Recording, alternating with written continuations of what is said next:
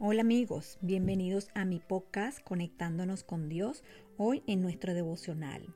Quiero llamarlos a la reflexión donde en este día, primero de mayo, queremos llamar al Espíritu Santo para que tome control de nuestras vidas y nos ayude en este tiempo de incertidumbre a buscar más de Él. Hoy en Jesús te llama nuestro mensaje del día para nosotros es que tú estás en el camino y mi elección en tu vida. No hay casualidades, el aquí y el ahora se coordinan en tu vida diaria. Muchos dejan que las oportunidades escurran como agua porque entre los dedos. Viven a medias, evitan el presente mientras se preocupan por el futuro o suspiran por mejores tiempos y lugares olvidan que son criaturas que están sujetas a las limitaciones de tiempo y espacio. Cada momento cuenta con mi gloriosa presencia para aquellos cuyos corazones están íntimamente conectados con el mío. Cuando te des más y más a una vida de comunión constante conmigo, descubrirás que no te queda tiempo para lamentarte. De esta manera estarás libre de dejarte que mi espíritu dirija tus pasos, capacitándote para andar en las sendas de paz. En Lucas 12, 25 y 26 la palabra de Dios nos dice, ¿Y quién de vosotros podrá con afanarse añadir a su estatura un codo? Pues si no pude ir ni aun lo que es menos, ¿por qué os afanáis por los demás? Estos versículos lo que nos quieren enseñar es sobre la codicia, una actitud apropiada hacia las cosas materiales no es correcta ante los ojos de Dios.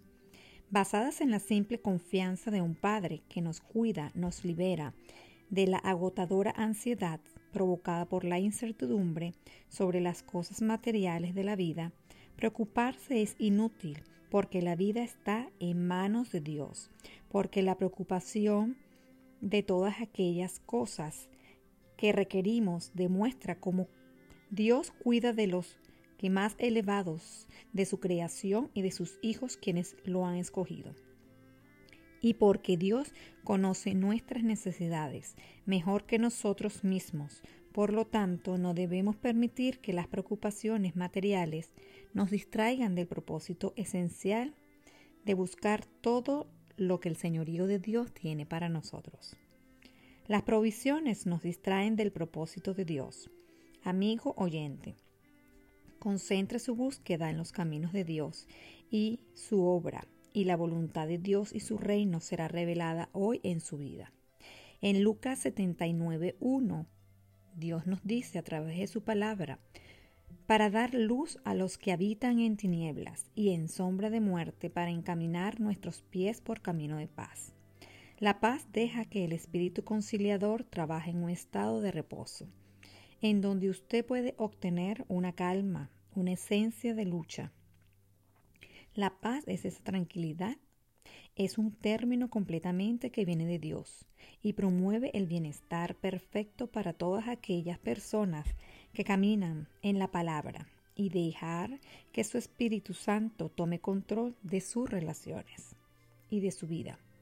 Estas situaciones que tenemos pasan a ser armoniosas entre Dios y los seres humanos, entre las personas, naciones y familias. Jesús, como el príncipe de paz, da paz a aquellos que lo invocan en busca de la salvación personal.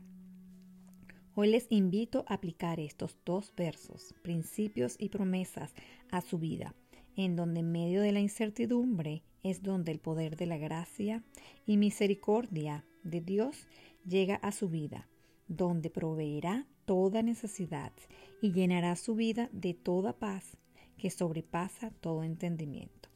Gracias a todos los que han escogido tener unos minutos para reflexionar y meditar usando este espacio de mi podcast, hecho con la única idea de unir tu vida con Dios, usando la palabra reveladora de amor y guía para tu vida. Les habló Kiria Cora desde Inside Fe, conectándonos con Dios a través de su palabra. Que tengan un feliz y bendecido mes de mayo siempre buscando de la revelación de Dios con su amor y que Él llene de misericordia y gracia nuestras vidas.